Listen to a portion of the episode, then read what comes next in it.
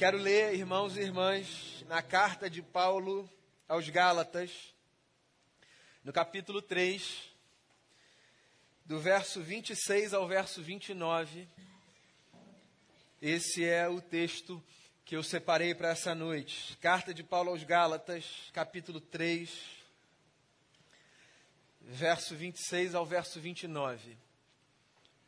Diz assim o texto sagrado: Todos vocês são filhos de Deus mediante a fé em Cristo Jesus. Pois os que em Cristo foram batizados, de Cristo se revestiram. Não há judeu nem grego, escravo nem livre, homem nem mulher, pois todos são um em Cristo Jesus. E se vocês são de Cristo, são descendência de Abraão e herdeiros segundo a promessa. Não há judeu nem grego, escravo nem livre, homem nem mulher, pois todos são um em Cristo Jesus. Palavras do apóstolo Paulo, nosso irmão na fé. Paulo, que um dia foi Saulo, perseguidor da igreja. Eu gosto de me lembrar disso quando eu penso em Paulo, na importância que esse homem teve para a construção da igreja e no fato de que antes esse sujeito foi importante para aqueles que almejavam a destruição da igreja. A presença de Jesus no mundo causou opiniões muito divergentes a seu respeito. Muitas pessoas devotaram a sua vida a Jesus, seguindo os seus passos, guardando os seus ensinamentos, rearrumando a sua existência a partir da sua figura. Mas é verdade também que tantas outras pessoas devotaram a sua vida a anticausa de Jesus, a antítese da causa de Jesus. Fizeram da sua existência um projeto para destruição desse movimento, prendendo seguidores de Jesus, consentindo com a morte de seguidores de Jesus. Paulo, que depois de Paulo, depois da sua transformação, dedicou a sua vida ao movimento de Jesus, antes de ser Paulo, enquanto Saulo tinha dedicado a sua vida à destruição daquele movimento. E a jornada de cada um é a jornada de cada um, de modo que não me cabe aqui fazer a pergunta: por que, que Paulo, enquanto Saulo, dedicou a sua vida a destruir uma causa? Eu prefiro ficar com a memória da sua segunda trajetória, que é quão inspirador foi um homem dedicar a sua vida à causa do movimento de Jesus. E de que forma esse homem, com essa dedicação, pode nos inspirar a dedicarmos a nossa vida à causa do movimento de Jesus? Eu sou suspeito para falar, eu sei, porque inclusive institucionalmente eu trabalho por este movimento. Mas eu acho a igreja um dos projetos mais fascinantes que há. Não a igreja institucional, ainda que eu tenha uma relação de muito respeito, eu sou um sujeito da instituição. Eu me refiro à igreja enquanto esse organismo vivo, essa comunidade espalhada pela terra, que há dois mil anos acredita na vocação de perpetuar a missão que Jesus um dia veio cumprir. Eu acho a igreja um projeto fascinante. Por uma razão. Na igreja de Jesus, esse organismo vivo, eu vejo esse desejo de Deus manifesto de ensinar a humanidade a ser humanidade de uma outra maneira. A igreja, para mim, é a maneira pela qual Deus nos reeduca na perspectiva da nossa própria humanidade. A igreja é não uma comunidade de pessoas privilegiadas, um grupo seleto, um clube santo, uma reunião de gente perfeita. Não, nada disso, pelo menos não aos meus olhos. A igreja é esse ajuntamento que está para além do nosso controle, cuja divisão não passa pelo nosso crivo, cujos limites estão muito além da nossa capacidade de perceber, de afirmar, de assegurar. A igreja é esse ajuntamento, que é também uma dispersão, porque é uma reunião, mas ela está espalhada por todos os cantos, que tem como vocação profética inspirar a humanidade a um novo tipo de ser gente. É por isso que eu acredito na igreja. Não porque eu espero dela alguma perfeição, porque eu não dou conta de oferecer isso. Então eu não espero dos outros o que eu não dou conta de oferecer. Não porque eu acho que ela seja um gueto de blindagem nesse mundo contra os males e as mazelas, ou por qualquer outra coisa utópica e irreal, senão pelo fato de que eu acredito que através da igreja, comunidade de Jesus, Deus está ensinando a, gente a ser gente de outro jeito. E aí, aqui, nesse trechinho que eu li, da carta de Paulo aos Gálatas, ou da carta de Paulo à comunidade da Galácia, eu diria que Jesus está, através de Paulo, nos ensinando a nos percebermos, enquanto sociedade, para além de uma lógica que é muito comum nas nossas organizações sociais. Que lógica é essa que é muito comum nas nossas organizações sociais? A lógica que faz com que nós nos estratifiquemos e nos coloquemos em lugares diferentes, dando àqueles que estão em lugares diferentes dignidade diferente dependendo do lugar onde cada um esteja. Essa lógica é uma lógica que está posta no mundo, certo? Nós olhamos para as pessoas e dependendo do lugar que essas pessoas estejam, e aí a divisão pode ser de diferentes matizes e cores, pode ser uma, uma distinção racial, pode ser uma distinção social, pode ser uma distinção profissional, pode ser uma distinção de prestígio social, dependendo dos lugares que as pessoas estejam, nesses estratos que formam a sociedade, nós damos às pessoas mais ou menos dignidade. E como é que a gente percebe que nós damos às pessoas mais ou menos dignidade a partir do lugar onde elas estão? Observando a forma como nós nos referimos a elas, ou delas falamos, olhamos para elas ou deixamos de olhar, nos relacionamos com ela ou nos privamos de relacionar. Então, esse é um fato, certo? Não é novidade para ninguém. Nesse mundo, a gente se organiza de uma tal forma que não nos basta colocarmos as pessoas em lugares diferentes. Contra isso, nem dá para brigar. Há lugares diferentes mesmo. No sentido de que um faz uma coisa, outro faz outra. Um trabalha aqui, outro trabalha ali.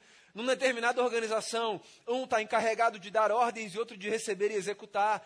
Não há como lutar contra isso. E eu acho, inclusive, que a gente nem tem que, porque é assim que a gente se organiza. Mas isso é uma coisa. Tratar as pessoas, dando a elas mais ou menos dignidade, a partir desses lugares, é outra coisa completamente diferente. E eu acho que a igreja de Jesus na maneira como a gente deve se portar nesse mundo, é para a sociedade uma forma de nós nos reeducarmos no olhar que nós temos um em relação ao outro, na lembrança de que, a despeito do lugar que nós ocupemos, todos nós temos, porque criados pelo mesmo Deus e Pai e feitos à sua imagem e semelhança, a mesma dignidade. Como é que Paulo aqui nos ensina a perceber isso? Paulo nos ensina a perceber isso aqui com pelo menos três ensinamentos, tá? E eu queria partilhar isso com você. Primeiro, Paulo começa aqui, olhando para a comunidade da Galácia e ensinando o seguinte para eles: vocês são diferentes, mas nunca se esqueçam que por causa da fé em Jesus, vocês são filhos do mesmo Pai. Esse é o primeiro ensinamento que Paulo nos traz, que não é nenhuma novidade para a gente. Talvez fosse para aquela comunidade, porque Paulo vem de um contexto onde o seu próprio povo, a comunidade judaica, se via como povo filho de Deus e todos os outros povos eram não filhos de Deus. E quando a igreja surge, a igreja surge formada por gente que vem com essa cultura, eu sou filho, você não. Mas ela é formada também por gente que vem de outra cultura. E que devia receber esse olhar, sabe? Eu sou filho, você não. Você está aqui por acaso. Você está aqui na sorte. Você está aqui no privilégio. Não era nem para você estar tá aqui. Eu sou filho, você não. Então, essa consciência era uma consciência que estava estabelecida na igreja do primeiro século. As cartas de Paulo, por exemplo, tratam esse problema, algumas delas, de gente que se achava mais legítima na sua fé, porque conhecia, por exemplo, o que a gente chama hoje de Velho Testamento, era gente que conhecia a lei de Moisés. E tinha uma outra gente que não tinha familiaridade com esse texto. e que era tratada por aquela gente como uma gente assim, meio café com leite, um filho mais ou menos, uma espécie de crente de segunda categoria. Tinha essa divisão, sabe? Essa rotulação. Tinha essa questão da dignidade. Eu sou mais digno do que você, porque eu vim de um determinado lugar e você não veio. E aí Paulo escreve para essa comunidade, ensinando um negócio que, por mais que seja básico, às vezes a gente se esquece, mas a gente nunca devia se esquecer. Não importa quem a gente seja e qual seja a diferença que esteja posta entre nós, em Cristo Jesus, todos somos feitos filhos de Deus e ponto. E a igreja é fascinante para mim porque a igreja não me deixa ficar confortável enquanto eu não aprendo a lidar com essa realidade. A igreja me coloca diante do diferente e me faz olhar para o diferente e encontrar no diferente um irmão e uma irmã. E, sobretudo, num tempo como o nosso, onde nós somos encorajados a conviver apenas com os iguais, a igreja é um exercício poderosíssimo para a gente reaprender a ser gente. Porque a igreja me faz olhar para pessoas com as quais eu não teria natural afinidade, com as quais eu não teria muito lugar de intercessão na existência, porque tem gosto diferente, tem história diferente. A igreja me faz conviver com gente que dificilmente eu conviveria, porque as histórias são diferentes. Se a gente não tivesse esse espaço, talvez muitos de nós transitaríamos por estradas distintas. E a igreja é esse ponto de convergência. E não apenas um ponto de convergência para pessoas que se encontram, mas para pessoas que se percebem como família. Isso é poderosíssimo. A gente poder se reconhecer como irmãos e irmãs porque existe um irmão mais velho, que é Jesus, que nos deu a graça de sermos feitos filhos do seu Pai e nos deu a possibilidade de chamarmos o seu Pai de nosso Pai. E é isso que a igreja ensina a gente a fazer. Então, Paulo está aqui dizendo: olha, se lá fora é assim, penso lá fora como esse outro espaço, se lá fora é assim, aqui não será. Se lá fora vocês dão um ao outro dignidade maior ou menor, por razões peculiares a vocês, pelos critérios próprios. Aqui vocês vão aprender a ser gente de um outro jeito. E de que jeito é esse que a gente aprende a ser gente? De um jeito que faz com que toda e cada pessoa seja reconhecida na sua dignidade, como alguém que foi criado por Deus, como alguém por quem Cristo Jesus morreu e ressuscitou, e como alguém que pode descobrir a maior notícia que um dia eu e você descobrimos, que é Deus, o Criador, é não apenas o nosso Criador, mas é o nosso Pai, nos chama para sua família. Então eu queria encorajar você a ser gente de outro jeito, reconhecendo, inclusive nos diferentes, irmãos e irmãs em Cristo Jesus.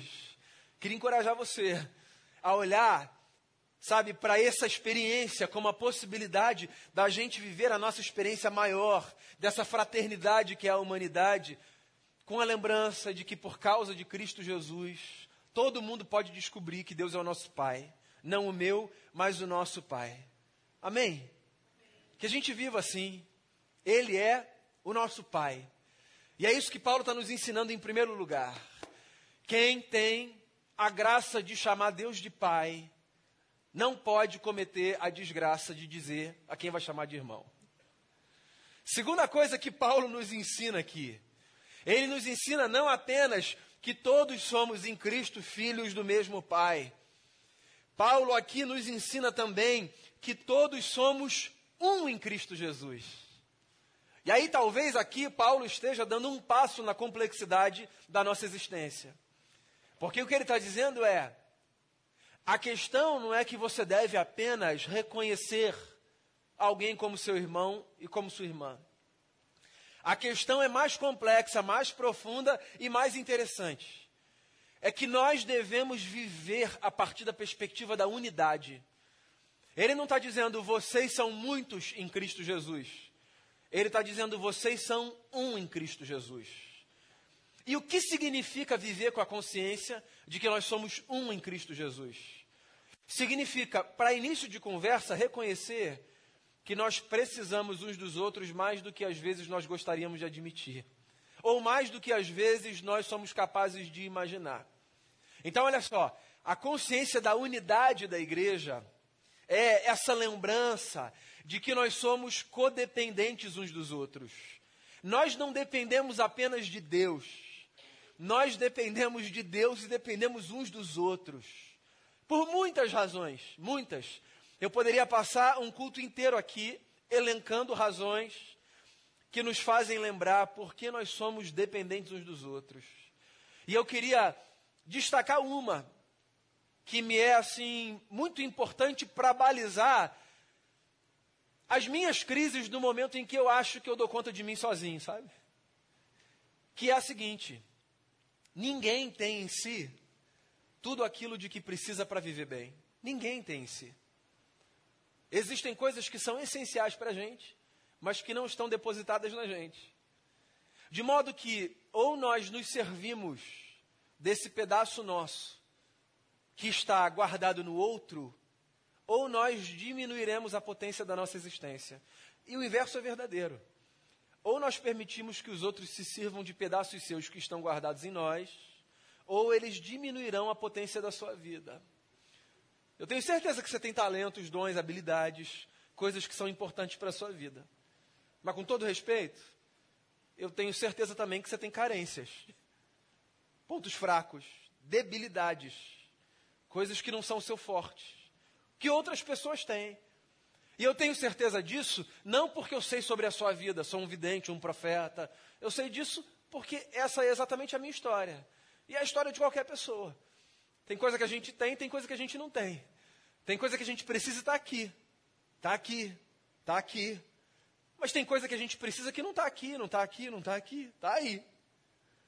E se a gente se serve mutuamente com essa consciência de que nós somos um, se a gente vive com essa perspectiva de que existe uma codependência, que não é patológica, que não é disfuncional, pelo contrário, ela é garantidora de uma saúde existencial e relacional, a nossa vida fica muito mais fácil. Se a gente vence, se a gente vence um orgulho, que é o orgulho do sujeito que sai todos os dias de casa, jurando para si que não precisa de nada nem de ninguém, porque ele já, assim, deu muito com a cara no chão, tendo que depender das outras pessoas, e agora ele vai à luta sozinho. Se a gente vencer esse orgulho desse sujeito, que eu até entendo às vezes essa fala, porque ele está muito ferido, está muito assim machucado. E aí ele vem para esse lugar de achar que não precisa de nada nem de ninguém, mas se a gente vence, sabe, esse sujeito que a gente conhece, porque esse sujeito é ou alguém que a gente já foi, ou alguém que a gente é, ou alguém que a gente potencialmente vai ser. Se a gente vencer esse sujeito, a vida vai ficar muito mais interessante. Porque a gente vai conseguir perceber um ao outro como extensão de quem a gente é, a gente vai conseguir se perceber como extensão de quem o outro é. Se você quer entender isso teologicamente, lê a primeira carta de Paulo aos Coríntios, é um tratado da unidade da igreja. E Paulo se dedica a escrever sobre isso porque a igreja de Corinto era uma igreja fragmentada. Eram partidos que achavam que não precisavam um do outro, sabe? A gente tem aqui quatro colunas de bancos, certo? A comunidade de Corinto, se ela fosse representada aqui, era como essas colunas. De fato, no texto havia quatro mesmo. Um dizia: Eu sou de Paulo, eu sou de Apolo, eu sou de Cefas, eu sou de Cristo. Era exatamente isso. E eles afirmavam isso para dizer: Eu não preciso de vocês três, eu não preciso de vocês três, e consequentemente. E aí Paulo escreve a carta, a primeira, à comunidade de Corinto. E em alguns capítulos ele fala sobre como a igreja é um corpo codependente, que tem em Cristo seu cabeça, o seu líder, mas a igreja é esse corpo de muitos membros, e cada membro é igualmente importante para que o corpo funcione enquanto corpo. De modo, diz Paulo, que ninguém pode dizer ao outro membro: Eu sou mais importante do que você. Porque, por mais que na nossa lógica partes do corpo sejam mais importantes do que outras, a gente sabe quando algumas que nos parecem insignificantes nos faltam, às vezes como elas nos desestabilizam. A gente sabe como uma pelinha aqui no canto da unha, quando arrancada, é capaz de dar uma dor de cabeça e fazer a gente desfocar de tudo. Né? Pois então, Paulo se utiliza dessa ideia, dessa metáfora, sabe? Para dizer assim: todo mundo precisa de todo mundo. Nós não somos apenas um grupo que se reúne. Nós somos uma fraternidade, somos um corpo, somos unidade. Então, Paulo está dizendo assim para a igreja lá da Galácia: aprendam a viver como um, aprendam. Deem um jeito. Se sirvam mutuamente. Não se afastem um do outro. Estejam juntos. Hoje eu tive uma conversa de tarde interessante com uma pessoa que não tem essa vivência aqui comunitária.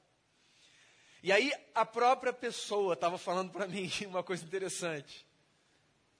A pessoa dizia assim: "Eu não tenho essa vivência. Esse não é o meu, esse não é o meu histórico, ir à igreja, mas eu reconheço um negócio. Isso que vocês fazem, Daniel, é muito importante, né? Para não nos deixar esquecer de como nós precisamos uns dos outros, né? Eu falei: "É isso. É isso. Não é que o rito garante a nossa vida com Deus, porque não garante a nossa vida com Deus. Mas é que o rito comunitário, quando acontece, ele nos lembra semanalmente, dominicalmente, como nós precisamos uns dos outros, certo? Isso aqui é poderosíssimo. Não deixe de vir à igreja, venha, venha mesmo. Venha porque você vai ver outras pessoas. Venha porque você vai se beneficiar do dom de outras pessoas. Ou seja, você vai ser servido por outras pessoas.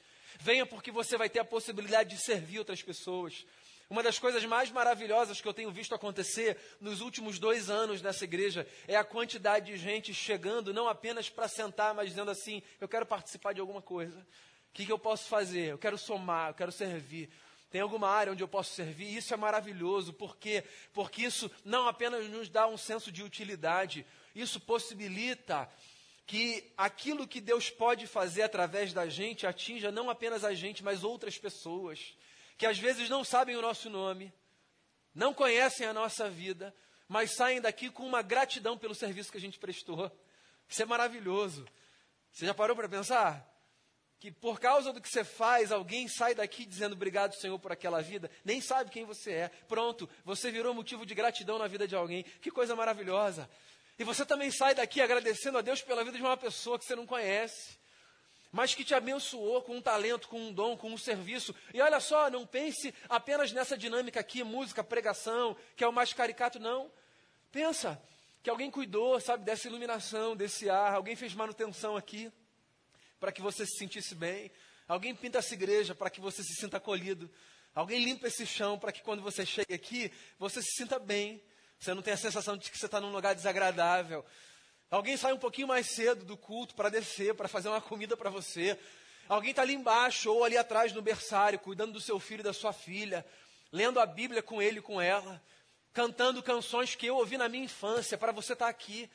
Isso não é maravilhoso, esse serviço mútuo, a gente é um, a gente se abençoa, a gente se serve. E essa consciência, no mundo individualista como o nosso, ela é poderosíssima, poderosíssima. Talvez porque você viva isso aqui ou em outros ambientes, porque isso não é um privilégio só da igreja, não. Talvez porque você viva isso com saúde, você não faça ideia de como isso é potente na vida de gente que cresce em contextos de disputa o dia inteiro.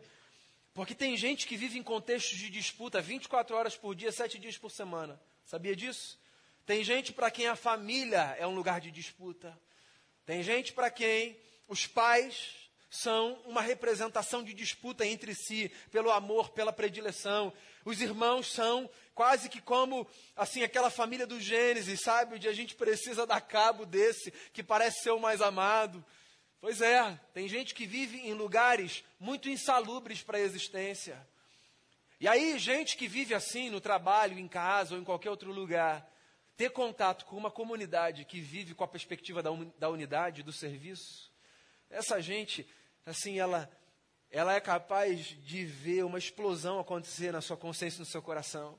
Essa gente sai daqui se perguntando: então, dá para ser gente assim? Volto a dizer, eu não estou pintando aqui um tipo de existência perfeita, não há. Não espere perfeição da nossa comunidade, nem de nenhuma outra, não há. Não há essa possibilidade. Agora, existe a possibilidade da gente acreditar que a gente pode ser gente de outro jeito. Mesmo que a gente erre, a gente vai tentar acertar de novo. E mesmo que a gente peque, a gente vai pedir perdão e vai tentar acertar de novo. Porque é isso que Jesus nos ensinou a fazer. Se somos filhos do mesmo Pai, somos irmãos. E como irmãos, precisamos nos entender. E não apenas somos filhos do mesmo Pai, somos um. E é para a unidade que nós fomos convocados a viver. E tem uma terceira coisa que Paulo diz aqui. Ele diz: não apenas vocês são filhos do mesmo Pai em Cristo, nem apenas vocês são um diante de Deus em Cristo. Ele diz assim: vocês são todos herdeiros da mesma promessa. Eu acho isso maravilhoso, porque inclusive isso ajuda a gente a abdicar esse lugar da disputa. Não é que a jornada cristã é uma corrida que tem um prêmio lá na frente. E aí tem alguém fazendo uma contagem regressiva para todo mundo começar a correr. E quem chegar primeiro pega esse prêmio. E todos os outros ganham um prêmio de consolação. Não é isso. A fé cristã é um convite para um outro tipo de jornada. A fé cristã é um convite para uma jornada na qual todos temos o mesmo prêmio. Todos somos herdeiros da mesma promessa. A promessa de uma companhia inseparável, de uma presença insuperável, de um amor inesgotável, que está posto como um banquete dos céus para todos nós até o fim da nossa vida. De modo que a gente não precisa disputar a atenção de Deus, a gente não precisa disputar a favor de Deus, a gente não precisa entrar em fila para falar com Deus, porque todos somos herdeiros da mesma promessa. Eu acho isso maravilhoso, e de vez em quando eu falo isso aqui. Às vezes a gente vem para cá e eu acho que numa espécie de mimo, assim, sabe? É como se Deus apagasse todas as luzes dentro da gente, assim, e colocasse uma luz só em cima da gente. Às vezes a gente precisa desse mimo, sabe? Esquecer que tem gente no entorno. Parece até que eu estou contradizendo tudo que eu disse até aqui, né? Não estou, não. Mas às vezes a gente precisa dessa sensação. E é por isso que às vezes tem gente que sai daqui dizendo assim: Cara, Deus falou comigo. Não sei se falou com mais alguém, mas falou comigo, ponto. Eu entendo esse lugar. Ele não é um exercício de egoísmo. Eu acho que ele é só uma forma da gente expressar que parece que às vezes Deus olha especialmente para a gente. Pois então, deixa eu contar uma coisa para você, é verdade. Mas é que Deus tem uma habilidade que a gente não tem. De olhar especialmente para cada um, olhando especialmente para todo mundo ao mesmo tempo. Então não é que foi só para a gente é que Ele conhece a nossa necessidade. E às vezes Ele nos dá essa sensação de que foi para a gente. Mas quem está do nosso lado também sai com a sensação de que foi só para ela. E só para ela, e só para ela. E está tudo bem. E é bom que a gente veja no olhar do outro como Deus falou com a gente. Porque no fundo, mesmo sem falar, é como se a gente estivesse se comunicando um com o outro, dizendo: Foi assim com você também, né? Pois então, é assim, Ele é o nosso Pai. E nós somos herdeiros da mesma promessa. O que significa que a gente não precisa disputar absolutamente nada. Porque esse banquete que está posto diante de nós, que é o banquete da graça e do amor de Jesus, está posto diante de nós de tal forma que dele todos podemos nos servir. Todos, todos, todos. Todo último domingo do mês tem o café das nove aqui na igreja, né? E é assim: se você chegar às nove, você vai comer o que você quiser. Se você chegar 9h15, você vai comer alguma coisa que o das 9 nem chegou, porque 9h15 já chegou um negócio também interessantíssimo, que o das 9 que estava com pressa não esperou, e aí não pôde comer. Se você chegar 9h30, você vai comer alguma coisa. Se você chegar 9h45, meu amigo, ora para ter alguém mais crente do que você, que tenha guardado uma comidinha para você, senão você vai ficar sem comer. Não é isso? Esse é o banquete humano. Ou seja, enquanto tem comida, a gente vai se servindo, acabou, acabou. O banquete da graça é diferente. O banquete da graça é quem chega às nove se farta. Nove e quinze se farta. Nove e meia se farta. Nove e quarenta e cinco se farta. Quem chega às dez em vez de ir para o culto, desce lá em pecado. É para vir para o culto dez horas. Quem chega às dez e vai lá pegar a xepa, não pega a xepa não, o banquete está farto. Esse banquete da graça, sabe? O banquete que Deus coloca diante de nós, porque não é um alimento que acaba, é uma promessa que está ali diante de nós, nós somos herdeiros dessa mesma promessa. De modo que não importa a hora que a gente chegue, e por hora agora, de 9, 9, 15, 9 e meia, lembra daquela história contada por Jesus, sabe, dos trabalhadores que vão sendo recrutados até os últimos 15 minutos. Eu estou falando do lugar que você chegou, do momento que você chegou no reino de Deus. Você não tem menos privilégio do que quem chegou lá na infância. Você pode ter se convertido no último dia da sua vida, o mesmo banquete está posto para você.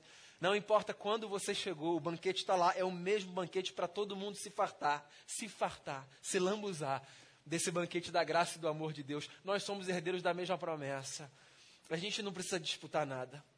O meu pai é o nosso pai, e ele nos ouve a todos, e nos serve a todos, não de acordo com o nosso desejo, mas paz-me você, o que é muito melhor do que isso nos atendendo de acordo com a nossa necessidade, suprindo as nossas necessidades, nos lembrando todos os dias que existe uma outra forma de ser gente. Nesse mundo, irmão e irmã, a igreja pode ser essa comunidade profética que diz às pessoas, não apenas com a sua voz, mas principalmente com a sua vida: existe uma outra forma de ser gente. A gente vai fazer isso quando a gente viver com a consciência de que em Cristo nós somos filhos do mesmo Deus e Pai. A gente vai fazer isso com a consciência de que por causa de Cristo nós somos um. A gente vai fazer isso quando a gente viver com a consciência de que todos somos herdeiros da mesma promessa. Que loucura o amor de Deus. Não há nada que possa ser comparado a isso. E que bom que Ele está servido diante de mim, diante de você, para que dele a gente se farte e para que a partir dele a gente vá viver a nossa vida, sabendo que existe uma outra forma de ser gente nesse mundo.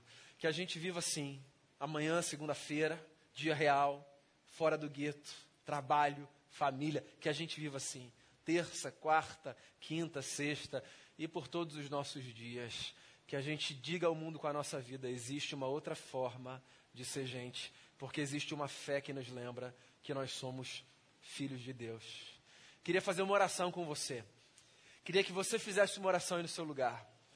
Fechasse seus olhos, abrisse seu coração e falasse com o nosso Pai. A oração que você quiser fazer. Faça essa sua oração. Depois a gente vai cantar uma oração de adoração ao Filho unigênito que se fez Filho primogênito. A gente o adora, dentre outras coisas, por isso, porque ele nos deu a graça de sermos feitos filhos de Deus e de unigênito do Pai. Ele se transformou em primogênito de muitos irmãos. Nós somos os irmãos mais novos de Jesus, o nosso Senhor. Que coisa maravilhosa. Agora eu queria que você fizesse uma oração ao seu pai e ao nosso pai. O que você quiser orar. Faça a oração que você acha que você precisa fazer. Peça, agradeça, o que você quiser, mas converse com o nosso pai. E coloque alguma coisa diante dele. Faça esse exercício que fará um bem que você não pode imaginar para sua alma e experimente o amor de Deus ser servido como um banquete diante de todos nós. Essa é a notícia mais maravilhosa que a gente tem. O Filho de Deus se fez filho do homem, para que os filhos dos homens fossem feitos filhos de Deus. Deixou o seu lugar, a sua glória, veio viver uma vida humana, nos ensinando como o humano deve viver e nos amou até o fim, se deu por nós numa cruz e venceu a morte por nós, nos lembrando que essa vida que Ele tem para mim e para você é de uma potência que não se perde. Deus quer que você viva e viva muito bem. Deus quer que você viva muito, com toda a intensidade. E esse é o banquete dele para você. Senhor Jesus, Ponha esse banquete diante de nós, não apenas aqui e agora, mas todos os dias. Na verdade, faça-nos perceber esse banquete que já está posto diante de nós todos os dias. Que quando a gente acordar, a gente já te agradeça pelo banquete de cada dia. Porque o pão de cada dia é uma expressão desse compromisso do Senhor de saciar a nossa fome, não apenas a fome física, mas também a fome da nossa alma. A gente tem fome do Senhor, a gente quer ser preenchido pelo Senhor, porque a gente já entendeu, o Senhor é quem dá sentido para a nossa vida, e a gente quer aprender a viver de um outro jeito. Sempre que a gente voltar para o vício do, do, do modo de viver antigo, para aquele jeito mais empobrecido de existência, a gente quer se lembrar com Jesus, o Filho de Deus, a gente pode aprender a ser gente de um outro jeito. Então ensina a gente, a partir do que foi falado hoje e de tudo mais que o Senhor trouxe ao nosso coração. A gente está aqui diante de Ti no desejo de que o Senhor nos alimente com esse amor que há dos céus para cada um de nós. De modo que a minha oração é: não deixa ninguém sair daqui quando esse culto acabar da mesma forma que entrou. Que a gente saia com aquela sensação de que foi com a gente, mas que a gente saia sabendo que foi com cada um aqui, não só comigo ou com um ou outro, mas que foi com cada um, porque para cada um o Senhor tem um banquete preparado de graça, de amor e de bondade. Assim eu oro, te agradecendo pela presença do Senhor em nós e entre nós, em nome de Jesus o nosso Cristo que vive e reina para sempre. Amém.